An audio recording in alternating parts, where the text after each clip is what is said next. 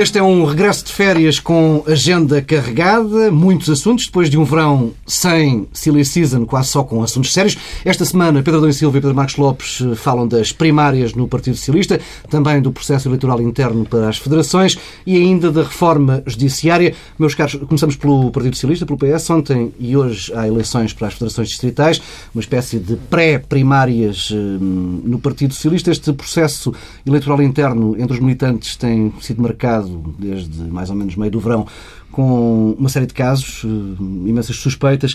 Hum, Pedro Adão e Silva, hum, nada que não se estivesse à espera este clima?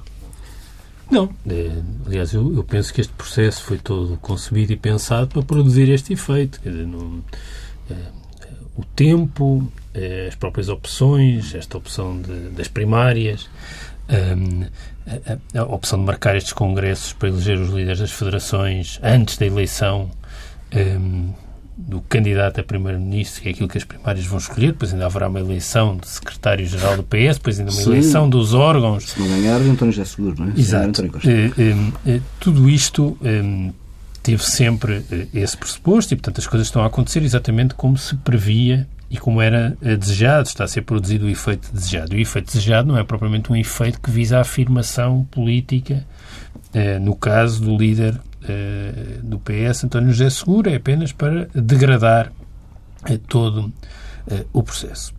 Mas a verdade é que aquilo que são os fundamentais mantêm-se todos. Aliás, ontem o Jornal de Negócios trazia uma sondagem que mostrava aquilo que nós já sabíamos todos há vários meses, ficou confirmado na noite das eleições europeias, com o resultado das eleições europeias, é que quando os portugueses são questionados quem é que é o melhor candidato a primeiro-ministro entre António Costa e António Jassur, não hesitam. E uma outra coisa que foi sugerida na noite das europeias e que também a sondagem confirma. Passos ganha seguro. É que Passos ganha seguro. É, ora, isto diz-nos, deixando agora de parte tudo o resto, é que há mesmo um problema de liderança. É, e este padrão é, é revelador do problema eh, que o Partido Socialista tinha e tem. O que é que mudou? Nós já tivemos esta conversa aqui muitas vezes antes do verão. mas o que é que mudou com esta campanha? Eu acho que se acentuou a percepção esta percepção de que eh, António Costa é melhor que António José Seguro para ser candidato a primeiro-ministro e que há um risco de, se António José Seguro for o líder do Partido Socialista, perder as eleições para o PSD, para o CDS e para Passos Coelho. E porquê que eu acho que isto se acentuou? Porque eh, António José Seguro eh, tomou aqui uma opção eh, que, a meu ver, tem muito pouca racionalidade eh, eh, e que colocou numa posição mais difícil do que aquela que estava. também dentro do partido. É evidente que os, que os partidos são muito condicionados desde fora, mas também é uma dinâmica eh, interna. Eh, o que é que Seguro fez? Bem, teve um problema desde o início. Escolheu sempre diferenciar-se em relação ao próprio PS e ao passado do PS do que diferenciar-se em relação ao governo. Isso foi uma espécie de pecado eh, original. Mas depois, com o resultado das europeias e com o avanço de António Costa, seguro cometeu um erro inicial. Um erro no sentido de que, se ele quer ser um protagonista político eh, ainda eh, relevante eh, eh, no espaço do Partido Socialista, que foi não convocar o Congresso e as diretas imediatamente. Adiar o processo. Adiar o processo. Porquê? Porque, no fundo, se ele tem feito isso, ficava com dois argumentos que são poderosos. A vitimização e a estabilidade dos mandatos. Ora, essa foi a linha inicial de António José Seguro. O que é que aconteceu durante o verão? Primeiro, protelou a decisão, não é? E depois, quando toma a decisão das primárias, inicia uma campanha que deixa de ser com base na estabilidade dos mandatos e na vitimização no essencial e passa a ser uh, uma campanha populista. As elites, uh, os descamisados representados por António José Seguro, as elites de um lado, uh, o populismo, a corrupção, a reforma do sistema político, até, até, até, até, Lisboa de um lado e Lisboa, o resto do, do país. Ora, essa estratégia, primeiro, inviabiliza-o como líder. É uma estratégia de um derrotado que eh, degrada tudo, mas que o torna inviável como líder. Porque a alternativa, com a estratégia alternativa, ele tinha conseguido fixar alguns apoios. Coisas curiosas. António José Seguro, apesar de tudo, tinha dois ou três uh, figuras relevantes do Partido Socialista com, com ele. Alguém viu ou voltou a ver Alberto Martins, Maria de Belém, uh, ou Francisco Assis com António José Seguro, desde que entrou nesta coisa dos descamisados e da reforma do sistema político e da corrupção, desapareceram. Porque criou um desconforto em que não foi capaz de fixar uh, os próprios quadros que tinha consigo. E ficou reduzido a um núcleo duro de fiéis entrincheirados. É isso que depois acabou por ser a campanha. Ao mesmo tempo que esta ideia de trazer os congressos federativos cria um enorme desconforto também na própria estrutura eh, do Partido Socialista, que queria primeiro resolver a questão da liderança e depois Esta a questão, questão federativa. De, era como eles chamavam pré-primárias, não é? Mas é que são umas pré-primárias em que ele vai acabar por ter um resultado hoje pior do que era o seu resultado logo ao início de tudo isto, em que controlava as federações. Bem, agora vai ganhar algumas, mas há apoios cruzados, quer dizer, há federações onde não há dois candidatos, eh, onde houve uma solução de consenso, há pessoas que apoiam António Costa para as eleições primárias e que apoiam o candidato que aparentemente é de seguro. Portanto, baralha as contas. E ele perde por relação ao sítio onde estava mais forte. Ora, isso não teria acontecido se ele tem avançado logo para o Congresso e logo para as diretas, em que perderia, mas perderia com um resultado lisonjeiro e que não se deixava enredar e degradar eh, estratégia uh, emocional que afunda o candidato no país, mas afunda o candidato também dentro do partido. Uh, e eu uh, acho que isso é, é mau, mas inviabiliza António José Seguro. Acho que também a campanha de António Costa tem tido problemas uhum. e tem problemas também para, para o dia 29, mas cá podemos já, falar disso. Já lá iremos, senão o Marcos Lopes não fala. Pedro, como é que tens visto este, o nível da campanha no Partido Socialista? Deixa-me dividir isto em, em pelo menos dois, dois grandes grupos. O primeiro tem, tem a ver com a análise que convém ser feita de uma, enfim, de uma novidade na nossa democracia, que é, que é esta, esta. E eu não vou dizer isto para porque não me lembro da palavra, mas é esta coisa destas primárias.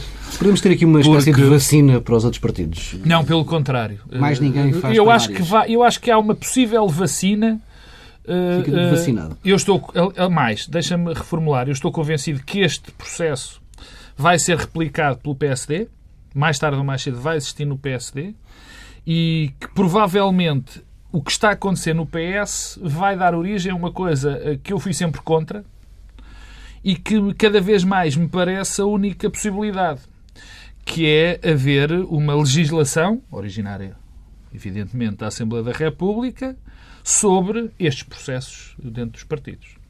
E porquê é que eu penso isto? Uh, e repito, sempre fui contra, porque isto, aliás, é, nem, nem me parece, em uma determinada dimensão, apesar de ter estudado pouco, que isso seja sequer uh, possível constitucionalmente, porque há uma lei de, que delimita, há uma norma que delimita a autonomia dos partidos e da sua capacidade de se autorregular.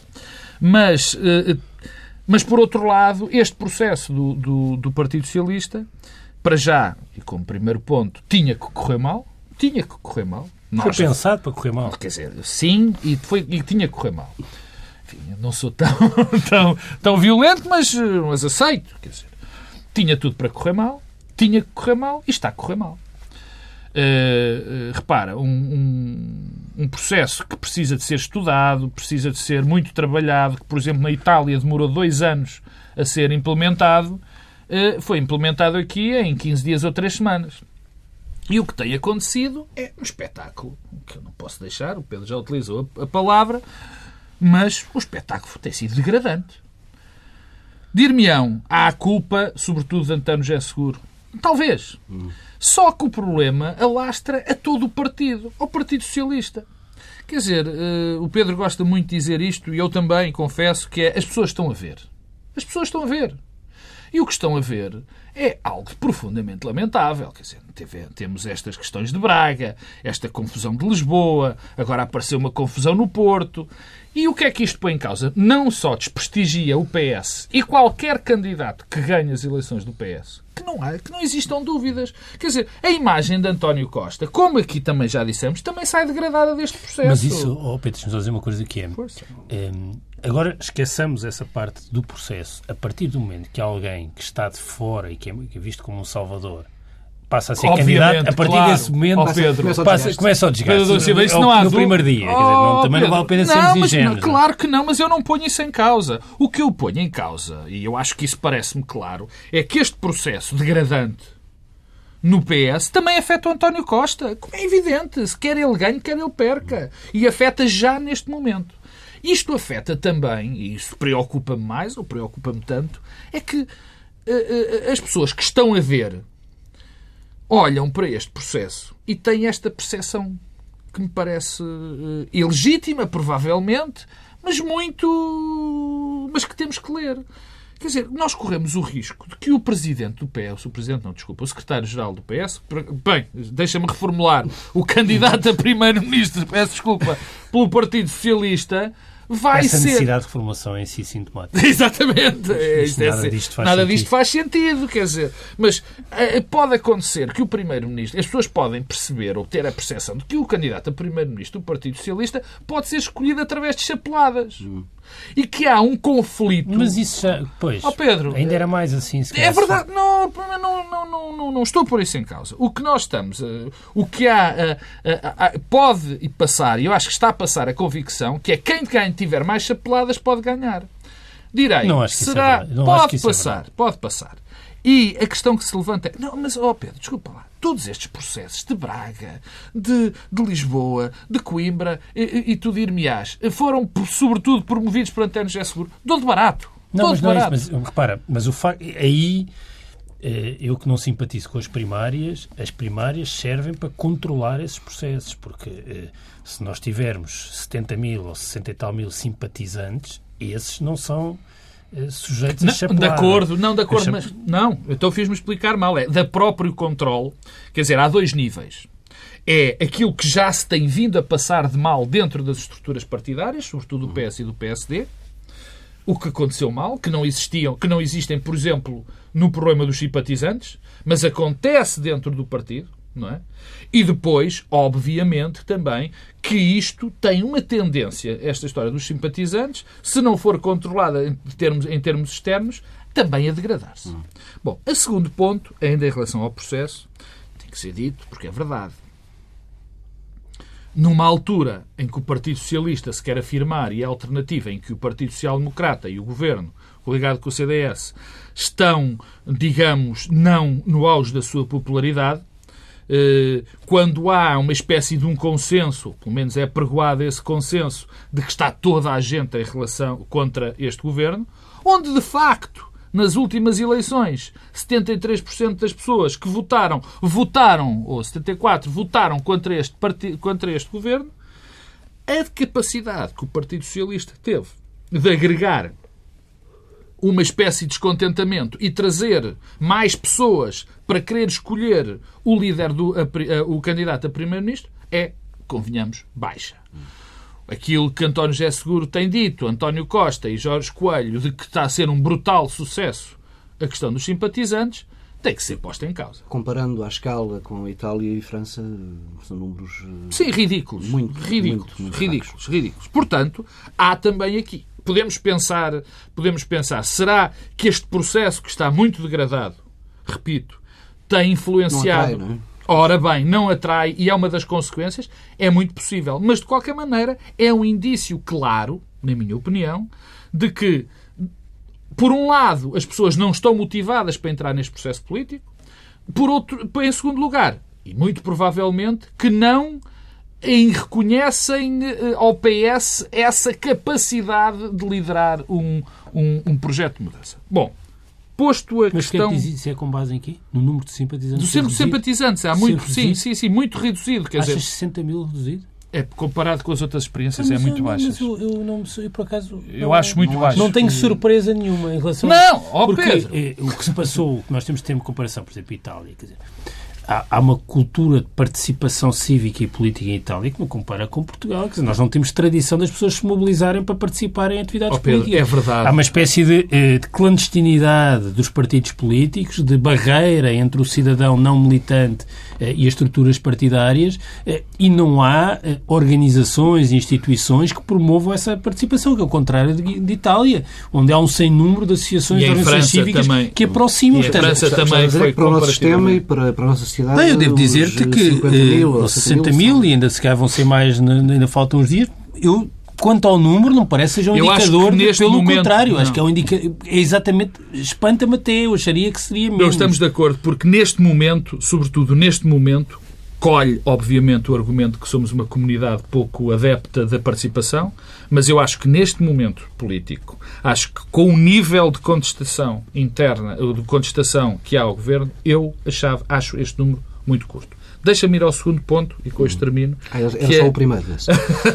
Peço desculpa, mas se quiseres podemos... podemos... Avança, avança. Não, o segundo tem a ver com, com algo que o Pedro também vai introduzir a seguir, quer dizer, que é, tem a ver com o que têm sido as campanhas e, os fatores diferenciadores e a maneira Então, espera, como Deixa-me se falar sobre isto das Pronto, primárias, favor. da, da questão da, eh, eh, da, da própria participação. Eu não, eu não tenho. eh, acho, acho que nós já temos problemas suficientes nos partidos políticos, até de fulaniza- fulanização das lideranças, para precisarmos introduzir eh, elementos adicionais disso mesmo. E as primárias, em última análise, são. Eh, São, eh, são isso mesmo. Hum, eh, concordo que as primárias têm talvez uma vantagem, que é aumentam a exposição e a visibilidade daquilo que se passa no interior dos partidos, e nós já sabíamos, e agora ficamos a saber mais Ainda de melhor. facto, o que se passa não é, não é bonito. Sabemos também uma outra coisa, é que as lideranças partidárias foram treinadas eh, nestes processos, nestes mecanismos, as atuais, as do PSD e as do PS, e, portanto, têm um domínio técnico eh, destas, destes processos notável e assinalável. Mas é Eh, verdade. E isto dos mortos, dos acamados, quer dizer, é eh, a matéria de que foram feitas estas lideranças partidárias. O que me deixa completamente eh, sem palavras é eh, a tentativa que é feita, por exemplo, da parte de António José Seguro, de apresentar-se como algo novo em ruptura com esta tradição. Bem, não é, Oh, temos Pedro, pena. de- Deixa-me deixa fazer um parênteses, porque é, é um, é um dado interessante, eh, porque muitas vezes nós associamos os aparelhos só àquilo que está dentro do, do- que está neste momento no poder. Eu lembro nas primeiras eleições eh, de Pedro Passos Coelho contra Manela Ferreira Leite, nas 11 secções da Madeira, em 12 secções, salvo erro, eu não quero mentir, mas se não forem são 12, são 13. Em 11 delas não houve um único voto em Pedro Passos Coelho. Quer dizer, isto, E- isto mostra bem que as máquinas... Agora, há aqui uma diferença de grau. Ah, sim. Eu, aliás, no passado já agora nem tenho os números presentes, mas há uma coisa que uma coisa que me surpreende sempre, que é com aquilo que nós sabemos, que é a percepção que os portugueses têm dos partidos, com o que se tem vindo a passar de afastamento entre os portugueses e os partidos políticos, o crescimento do número de militantes dos partidos nos últimos anos. É que os partidos estão a crescer. Tem novo, os novos militantes. É brutal o número de novos militantes no PS e no PSD. Ora, como é que isso é possível? Algo não bate certo. E esta história de Braga tem uma dimensão e uma escala. Peço desculpa, eu não me lembro de casos destes. Quer dizer, Braga tem, acho que são mais de 3 mil militantes. Acho que o universo de militantes do Partido Socialista em Braga era de 6 mil e agora passou quase para 9 mil. Ah, Não há muitos exemplos disso. Não, dizer, não, não uma- podemos achar que isto ah, é sempre. Não é a mesma coisa. E, quer dizer, estamos a falar de 100 e tal mil euros de cotas pagas. Eu devo dizer uma coisa, não quero parecer eh, eh, excessivamente eh, cético e, e levantar e fazer aqui processos de intenções. Eu tenho as maiores dúvidas que este dinheiro tenha dado entrada. No partido. Não, acho difícil, não estou a ver quem é que entrou. Foram mesmo pagas as cotas. Bem, E, e é assim, uma das singularidades em que este processo longo também é, é diferente é que temos uma direção em função, em funções, que tem responsáveis da organização e, portanto, são esses responsáveis que têm de cuidar pelo, pelo, pelo, pelo, pela lisura dos cadernos eleitorais. Eu acho que o que se passou em Braga é uma coisa, de facto, do outro mundo, mas eu devo dizer que também foi com perplexidade, mas mesmo com perplexidade, que vejo os dirigentes que são responsáveis pelos, pelos cadernos eleitorais a queixarem-se dos próprios cadernos eleitorais, que é o que acontece em Lisboa. Porque eh, eh, não é o facto de António Costa ser Presidente da Câmara de Lisboa que o torna responsável pelo que se passa com os militantes nas secções no Distrito. Mas o candidato a líder da Federação é do é- é- tem responsabilidades na organização do partido e é o responsável pelos fichas. Portanto, há aqui qualquer coisa que não bate, eh, que, que não bate certo e, e, quer dizer, também não caía, não vale a pena cairmos na, na leitura cínica, ah, isso é sempre a mesma coisa, é sempre igual. Eu acho que há aqui novidades eh, e esta exposição e este processo eh, demorado gera, gera mais complexidades. Quanto ao número, eu, eu quer dizer, de facto, voltando ao início, os fundamentais continuam lá.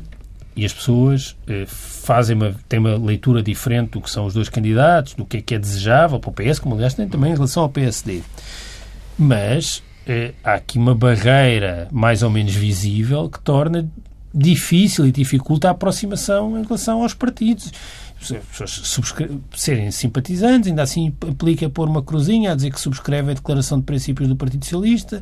As pessoas sabem que quando for o dia de votar vão-se ter de deslocar a uma secção do partido, sítio onde nunca entraram na vida delas uhum. e nunca ponderaram entrar e ainda pond... e quer dizer, nos últimos anos ponderaram ainda menos do que se calhar há 30 este anos. Problema, e este problema de, de, destes, destes casos todos claro, também leva a, a que afasta, afasta. Agora, ao mesmo tempo que leva que afasta, isto é uma coisa, quer dizer, são sinais contrários, porque as pessoas têm. Eh, isto é repelente, não é? Hum. Afastam-se quando assistem isto, mas ao mesmo tempo percebem que ou se automobilizam para contrariar isso, ou então vai haver aqui uma derrota sistemática eh, eh, da base simpatizante por relação a quem controla eh, internamente estes, estes, estes processos. Agora, que marcas é que isto vai deixar? Não é? Deixas, antes das marcas, deixa-me só. Há um, é só uma pequena nota. Há uma razão também eh, eh, para o clima de guerra dentro dos partidos a que já assistimos no PSD e que eu agora, eh, enfim, vejo que ainda cresceu mais dentro do PS. Porque nós todos nos lembramos de guerras eh, terríveis e de maus, de falsos, de maus comentários e deste tipo de confusões nos dois partidos, até me lembro de alturas no PS, do secretariado, onde foram utilizados termos não, não muito simpáticos. Isto tudo, tudo, tudo, tudo, tudo é verdade. Agora, este nível, como diz o Pedro, e na minha opinião bem, eh, eh, foi um crescendo enorme. E isto também está ligado a uma escala grande. Isto também está ligado a um fenómeno que nós eh, não podemos ignorar. Quer dizer, a questão da excessiva profissionalização da política também tem aqui alguma, algum, algum peso. Porque o que nós sabemos é que de um lado e do outro vai haver muita gente desempregada se um do lado perder ou do outro. Nós temos visto que há muita gente que nós não conhecemos rigorosamente nada que não seja uma atividade política eh, eh, que está muito, são provavelmente os que estão mais agrestes, diga, perdoe-me o termo, é quem, é quem neste processo. Mal, é que a vida pode correr mal. Eu vejo muita gente na televisão que corre o risco, se o outro lado perder, se tornar um desempregado numa situação Mas há, há, há, há aqui, há, quer dizer, ocorreram nos últimos anos transformações importantes nos, nos partidos. Uh, e uma das transformações tem a ver com a relação entre a base militante e as estruturas uhum. dirigentes de topo. Eu acho que se acentuou muito uh, uma lógica em cascata que tem um efeito perverso, em que uh, a direção nacional controla as estruturas intermédias e as estruturas intermédias controlam a base militante e o universo eleitoral. o que é que acontecia no passado? É que as estruturas locais ainda assim eram um mecanismo de feedback e de controle do poder eh, nacional, nomeadamente muitas vezes o poder autárquico. E, portanto, quem estava na secção ou na conselhia eh, tinha também uma dinâmica de poder, às vezes, contrária eh, ao topo. Isto passou a funcionar muito mais eh, no sentido eh, contrário, o que promoveu mecanismos de fechamento dos partidos no, ao nível local em relação à sociedade e de afastamento da base militante. Eu acho que as últimas autarcas e o tipo de escolhas que ocorreram já eram um sintoma disso, em que a base militante escolhe candidatos contra o sentimento do eleitorado do próprio partido. Os independentes, os falsos independentes, ganharam autarquias um pouco por todo Sim, o país. Muitos nos partidos. Porquê? Porque são produto desta conflitualidade entre base militante e base eleitoral.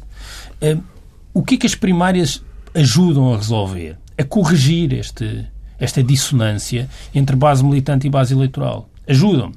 Eh, e por mais que a base militante, locais, eh, por mais que a base militante eh, tenha uma determinada opção, a base eleitoral ajuda a corrigir. Agora, a capacidade de mobilização de envolver estas pessoas que são eleitores, mas não são militantes, e que passar de eleitor para simpatizante não é fácil. E estas, estes processos não facilitam. E este processo em particular não facilita porque é uma novidade no Partido Socialista.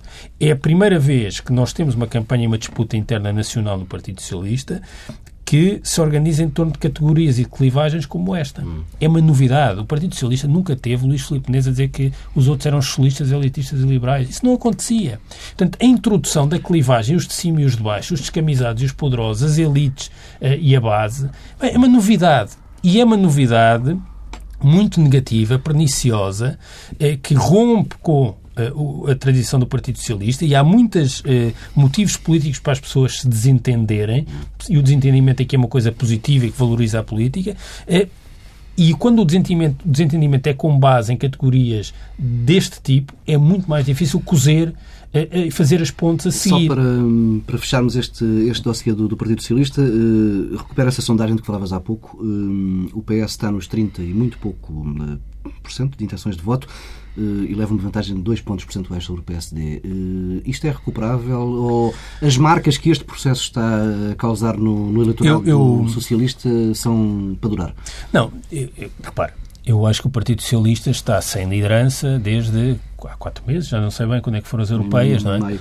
É, isso não é muito tempo, é muito tempo, cria aqui um vazio. Aconteceram imensas coisas é, muito relevantes e politicamente muito relevantes no país em que o Partido Socialista esteve ausente ou com uma voz fraca, porque nós não sabemos o que é que. Quer dizer, quando o líder do Partido Socialista diz que vai reabrir os tribunais todos, não sei se isto é para levar a sério. Ou quando o Partido Socialista diz que vai mudar o sistema eleitoral, introduzir círculos uninominais e mais uma lista para compensar a eh, profissionalidade, não sei se isto é para levar a sério.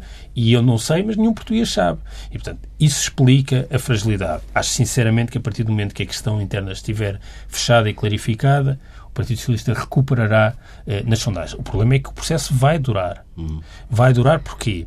Porque se criou aqui uma clivagem com características novas e que vai ser difícil de recuperar, porque há um risco de judicialização de tudo isto, não é? Ah, isso é um é, enorme risco. Porque é preciso a seguir fazer diretas, depois eleições para secretário-geral, mas ficam estas federações que foram eleitas noutro contexto. É, é, e, portanto, há aqui um processo lento de constituição e de construção da liderança que vai demorar tempo. Só agora, vejo o risco da judicialização. Agora, também digo uma coisa. Eu aí acho que se votarem 100 mil pessoas, hum há uma legitimidade acrescida de quem ganhou, por relação a todas as escolhas de líderes políticos em Portugal. Quer dizer, nunca ninguém foi eleito por tanta gente como eh, candidato a primeiro-ministro. Eh, e, e, eu aí, para aquilo que é a tradição portuguesa, eh, termos 100 mil pessoas a votar, eh, eu não tenho, novamente não tenho os números presentes, mas a ideia que tenho é que eh, a disputa entre José Sócrates e Manuel Alegre foi a mais disputada, não é? Na história é, é, não do PS. Não, mas votaram 30 mil pessoas, não é? Bem, estamos aqui a dar um grande salto. Não, eu repito, há muita gente que nunca entrou numa sede partidária em Portugal e que não queria entrar. É, e, portanto, uma coisa em redor dos 100 mil, para mim, não parece é, nada, nada mal. Há partidos com 100 mil eleitores que acham que, devia, que têm, são donos da razão. Pedro, Há mais do que um partido. Pedro Marcos Lopes, e agora hum, duas semanas e pouco de campanha até às primárias, eh, já se viu que o tom vai ser eh, duro? Isso não afasta eleitores? Claro que afasta eleitores, afasta não só eleitores uh, do PS, como eu já disse, mas afasta, mas afasta eleitores do próprio, enfim, das próprias eleições gerais. Eh, isso parece-me claro, quer dizer, nada neste processo ajuda a uma certa, enfim, a um rejuvenescimento da democracia e que as instituições democráticas, nomeadamente os partidos, funcionem melhor e, sobretudo, que as pessoas tenham mais confiança neles. Não? É? Mas, se me permites, eu gostava de falar um bocadinho na, naquilo que foi a campanha ou naquilo que não foi a campanha, o que, o que não tem sido a campanha. Eh, tem havido muitas acusações de que não, não se conseguem discernir uh, as propostas de, dos dois candidatos.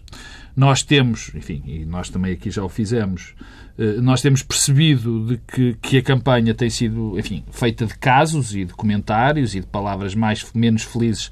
Aí também ambos, damos os lados.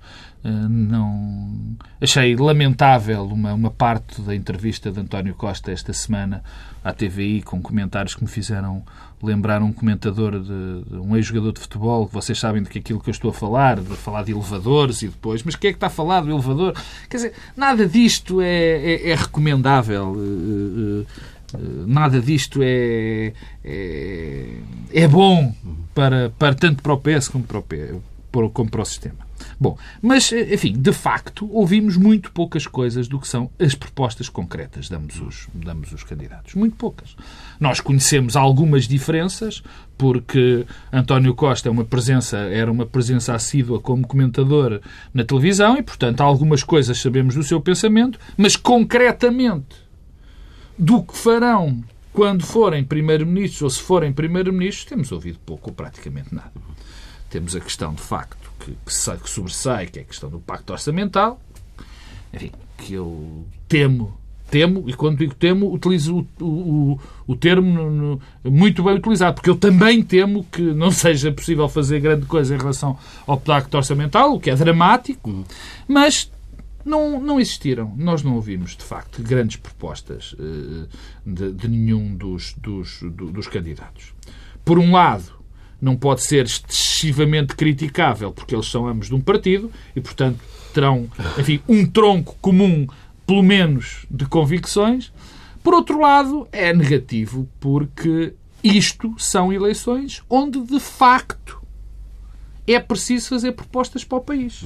Porque o que se está a escolher candidato a Primeiro-Ministro. Sou candidato a Primeiro-Ministro. E se fosse a Secretário-Geral havia alguma tolerância. Mas não é o caso. Aqui estamos a candidato. E, de facto, e tenho que o repetir, temos ouvido muito pouco em termos substanciais, em termos de propostas. E pior, temos o candidato, que é António Costa, eu já termino, que já disse que mais tarde é que teria propostas para o Irá país. Isto não, não, me parece, não me parece correto. Vamos uh, mudar de assunto, já faltam apenas uh, eh, 11 minutos para o nosso tempo limite. Um, esta semana tivemos uh, reforma na Justiça, o novo mapa judiciário. Eh, podemos dizer que a reforma na área da justiça deu um passo gigante no início da semana, na segunda-feira, mas depois tropeçou logo a seguir, a esta hora que falamos. Ainda há 3 milhões de processos que não são acessíveis na plataforma, sítios. Hum, este, todo este processo, processo de novo mapa, convém relembrar, tinha começado no governo anterior, depois parou, foi retomado. Eh, Pedro Adão e Silva, tanto tempo para um arranque destes, como é que se pode classificar este processo? Eu, eu eu acho que, que a questão da, da, presença do Estado no território é, é uma questão uh, muito importante uh, e que tem sido difícil de, de, gerir com coerência, com racionalidade. Isso é verdade para os tribunais, é verdade para a administração fiscal, para a segurança social, para a educação, para a saúde. Temos tido episódios uh, ao longo dos tempos sobre isso. Um, e acho que a primeira coisa que é preciso é alguma racionalização na forma como o Estado está presente no território e alguma coerência também entre, entre, entre áreas. Isto para dizer que eu sou favorável às tentativas de racionalizar a presença da administração no território. E não tenho aquela visão de que deve haver um tribunal em cada conselho, uma maternidade em cada conselho, mais uma escola em cada conselho. Acho que isso pode degradar a prestação do serviço público, pode não defender os interesses dos cidadãos. Em conselho, é, é, talvez. Não, quer Sim, dizer, não. Estou, é, em cada esquina. Em cada esquina. É, e, portanto, devo dizer que promessas como reabrir os tribunais todos, assim, acho uma coisa sem não, espero que isso não aconteça. Uh, ou seja, uma promessa que eu gostava que não fosse uh, concretizada. Agora, esta reforma é uh, o retrato desta ministra. Um, acho que há aqui um lado de enorme incompetência e incompreensão sobre o que é o papel de um governante nos tempos modernos. Hum e do Ministro da Justiça em particular. O Ministro da Justiça não é alguém que se um, eh, dedica a fazer despachos e a legislar. É alguém que tem de cuidar e monitorizar um, eh, a forma como as políticas são implementadas. Isso é verdade para a justiça, para a educação, para a saúde, para a segurança social.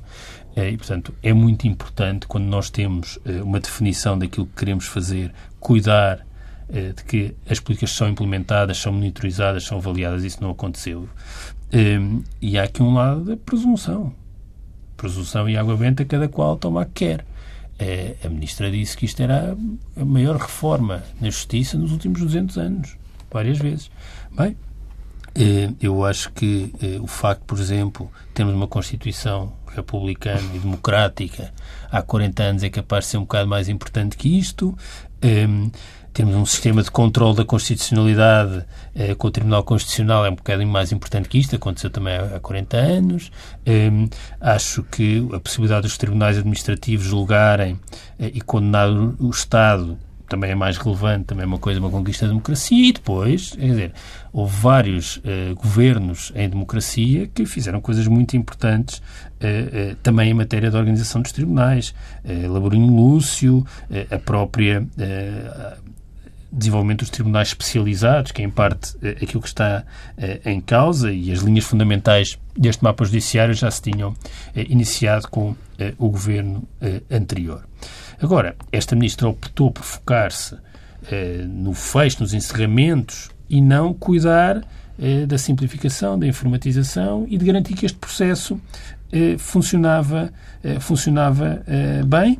Eh, e tem uma outra parte que eu devo referir, que é esta questão da pedofilia, porque está ligada com, com o mapa judiciário. não é a primeira vez eh, que a ministra eh, Teixeira da Cruz, quando tem um problema com o mapa judiciário, eh, faz planta notícias sobre a legislação sobre pedofilia. A lista. Bem, há uma primeira coisa que eu devo dizer, é uma legislação muito complexa e que está a demorar muito tempo, porque este, de tempo a tempo aparece e continua a estar em, em, em, produção, e portanto há aqui um problema na linha de montagem sobre pedofilia uh, no Ministério da Justiça, porque uh, é estranho, está sempre, não resolveram isto, e devo dizer que é um estratagema tático uh, nojento que tem uma abordagem intolerável sobre uma questão ultrassensível. Eu não sei que país e que Estado de Direito é este onde há umas listagens de pessoas que foram condenadas e que são de consulta pública, não faz parte da cultura eh, de liberdades e de garantias eh, de Portugal, eh, mas é uma tentação à qual Paulo Teixeira Cruz nunca soube resistir e que é, aliás, coerente com a coligação de que faz parte nestes temas de justiça e não tem sequer qualquer base que justifique o tema da, da da recondenação dos abusadores de crianças, hum, é, os valores são inferiores à recondenação dos uhum. outros crimes, e é uma coisa, é um, é, seria um retrocesso civilizacional a ideia da publicitação com mais ou menos garantias que seriam rapidamente ultrapassadas eh, eh, de listas de ex-condenados. É uma coisa sem nome e que não faz parte da nossa cultura política e civilizacional. Pedro Marcos Lopes.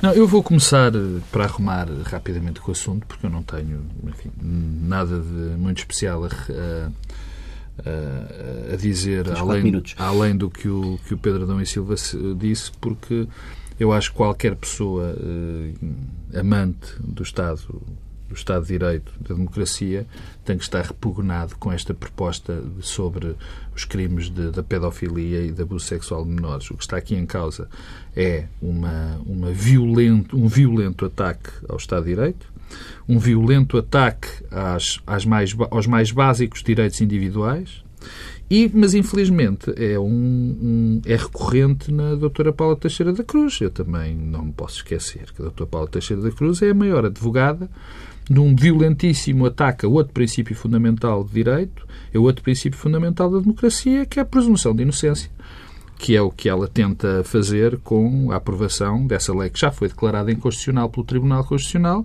que é a do enriquecimento ilícito. Eu, aliás, pergunto como é que ninguém solicitou ao Tribunal Constitucional que se pronuncie sobre este princípio absurdo. Sim, porque ainda não há norma. Não vai haver nunca, porque é só uma norma vai. que só existe não, nas manchetes não, do eu, eu estou convencido que esta norma vai avançar, eh, por muitas razões, uma das, uma das quais eh, será para criar nuvem de fumo para outros problemas. Mas estou convencido que vai avançar. Uh, depois de ter visto uma entrevista da doutora Paula Teixeira da Cruz, convenceu-me que, que ela vai avançar. Já há alguma coisa escrita sobre o tema, são mais uma vez é a lei Megan, que, que existe nos Estados Unidos, uhum. uh, com resultados que nós não conhecemos, com avaliação que nós não conhecemos. Uh, mas vai contra tudo o que são os princípios do Estado, de uma democracia, dos princípios fundamentais, e, e, e portanto não me vou alargar mais, porque espero que neste país ainda enfim, reine alguma, alguma decência e que esse tipo de propostas seja enviada para o caixote de lixo muito rapidamente. Quanto, ao, quanto à reforma judiciária, Um minuto, Pedro. é, é rápido, porque primeiro, se há tema em que valia a pena falar de consensos, era na reforma judiciária. E se há tema onde Nem a é falta... forma, eu acho que um- uma matéria de consenso, e que devia haver consenso A no próprio justiça, não é? político, não. Era a questão da presença do Estado no território. Sim, mas isso é outro aspecto. Deixa-me Não, agora... porque este faz parte. Sim, eu sei que faz parte, mas deixa-me vir... Não, Mas devia ser tratado de de, forma coerente. De acordo, mas articulada. há outros pontos aqui que, que tra- extravasam esse, Sim, esse sim, dano, sim. que são a questão dos tribunais de especialidade. Não, o, é, o tema é, é- Eu não posso ser muito rápido, mas eu sei que o tenho que ser. Quer dizer, o que eu não consigo entender. Eu não vou avaliar sobre se o Tribunal deve fechar em Esmoriz e abrir em Panafiel. Não faço ideia, não tenho essa capacidade. Tenho algumas dúvidas nos tribunais eh, especializados. Tenho algumas, mas dou de barato, não sou especialista. Pode ser que façam sentido. O que não faz sentido isso não faz de certeza absoluta. É nós estarmos a construir eh, tribunais há cinco anos e fecharmos os tribunais agora. O que não faz sentido é termos um sistema informático que foi montado há três ou quatro anos, que agora tem que ser completamente reformulado para outra realidade. Quer dizer, o que não faz sentido é nós pegarmos num tema que é provavelmente o maior problema da nossa, da, da- da- da nossa democracia, que é a questão do sistema de justiça, e acharmos que temos que apagar rigorosamente tudo o que construímos até aqui, sem fazer o mínimo de esforço para ter um consenso ou para, para criar um conjunto de, de princípios fundamentais para a reconstrução do nosso edifício Mas sabes- jurídico sabes que, e judicial. eh, Esta Ministra da Justiça deixa eh, ao próximo Ministro uma coisa muito positiva. É uma espécie de projeto e objetivo que é libertar o país dos tribunais em contentores. O próximo Ministro poderá ter como tarefa dizer eu fui Não, mas no não, dia eu- tal eu- libertei. Mas deixa-me Também. deixa acabar com... Pedro, di- temos de Sim, fechar. acabo já. Deixa-me dizer isto. Quer dizer, se há tema que nós podemos todos aprender neste momento eh, e que esta reforma é um bom exemplo, porque eu não lhe chamo propriamente reforma, é de que é um bom exemplo, é, esta é quase exemplificativa de muitas coisas que foram feitas neste governo. É, e também nos outros anteriores, que é terminar, fazer um corte, digamos, eh, um corte brutal só porque foi feito por outro lado. Quer dizer, eu não percebo, nó- nós estamos aqui a gravar perto de um tribunal que custou bilhões, muitos milhões, aqui na Expo, e que, Bilhões, não sei se... na bilhões, bilhões de centavos, pronto. Mas custou muito dinheiro. Eh, fecharam e que agora vai, ser, vai ter menos atividade. Foi fechado na boa hora um tribunal há pouco tempo e que agora vai ser reaberto. Quer dizer, isto não tem o mínimo, mínima lógica. Temos mesmo de ficar por aqui, já esgotámos o tempo, regressamos na próxima semana e não saio sem os esclarecimentos. Estamos a gravar muito em cima eh, da hora que foi lida a sentença do caso Faço Oculta. Ficam com esse trabalho para casa ao longo da semana. Ler a sentença na próxima semana será certamente tema aqui Já marcas trabalhos de casa, Paulo. Ser pedagogicamente errado.